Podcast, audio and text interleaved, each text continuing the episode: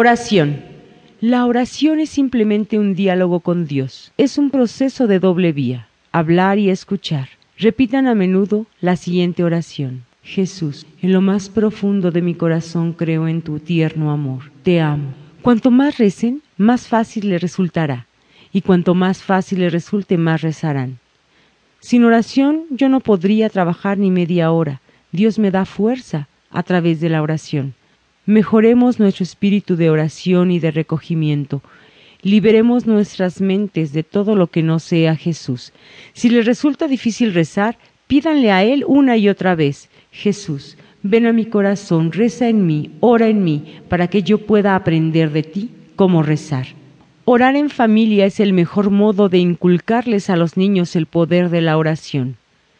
Si cuando llega el momento de rezar no brota oración alguna de nosotros, podemos hacer algo muy simple, dejar que Jesús ore en nosotros, rezándole a su Padre en el silencio de nuestros corazones.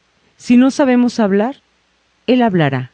Si no podemos rezar, Él rezará ofrezcámosle a Él nuestras torpezas y nuestra incapacidad. La oración nos dará un corazón limpio que nos permitirá ver a Dios. Y si vemos a Dios en nuestro prójimo, también aprendemos a amarnos los unos a los otros. Aprendan a disfrutar de la oración, sientan la necesidad de rezar varias veces durante el día y tómense el trabajo de hacerlo. Si quieren rezar mejor, tienen que rezar más. La oración agranda nuestro corazón.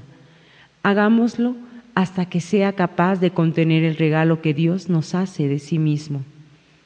Pidan y busquen, y sus corazones crecerán, lo suficiente como para recibirlo a Él y conservarlo para siempre.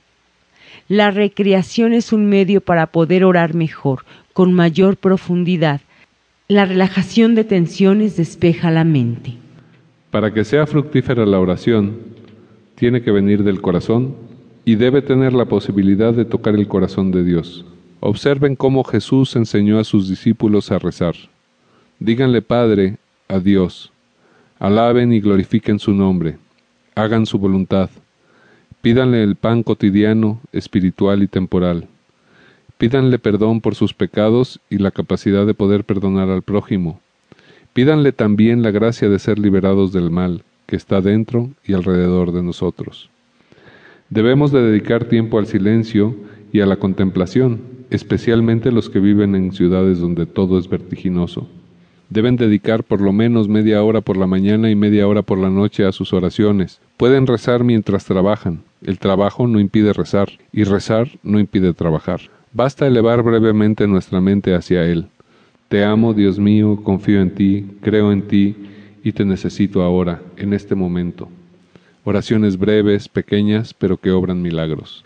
Mediante la oración y con las fuerzas que ella nos brinda, evitamos y superamos cualquier tipo de tentación que pueda destruirnos. El fruto del silencio es la oración. El fruto de la oración es la fe. El fruto de la fe es el amor. El fruto del amor es el servicio.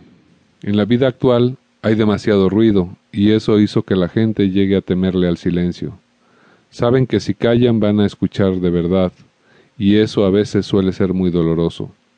No hay que tener miedo a escuchar las verdades que están en nuestro interior.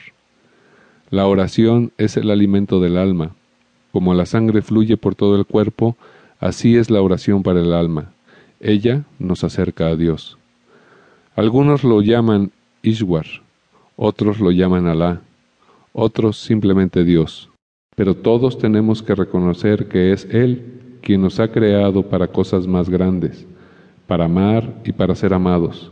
Lo que importa es lo que amamos. No podemos amar sin oración, de modo que sea cual fuere la religión que profesamos, tenemos que orar todos juntos. Reza para poder perdonar a aquellos que te han herido o que no te gustan, y perdónalos como tú has sido perdonado. Una vez alguien me preguntó qué era lo que yo consideraba lo más importante en la formación del trabajo de las hermanas y yo repliqué el silencio, silencio interior y exterior. El silencio es esencial para una casa religiosa. El silencio de la humildad, de la caridad, el silencio de los ojos, de los oídos, de la lengua. No hay vida de oración sin silencio.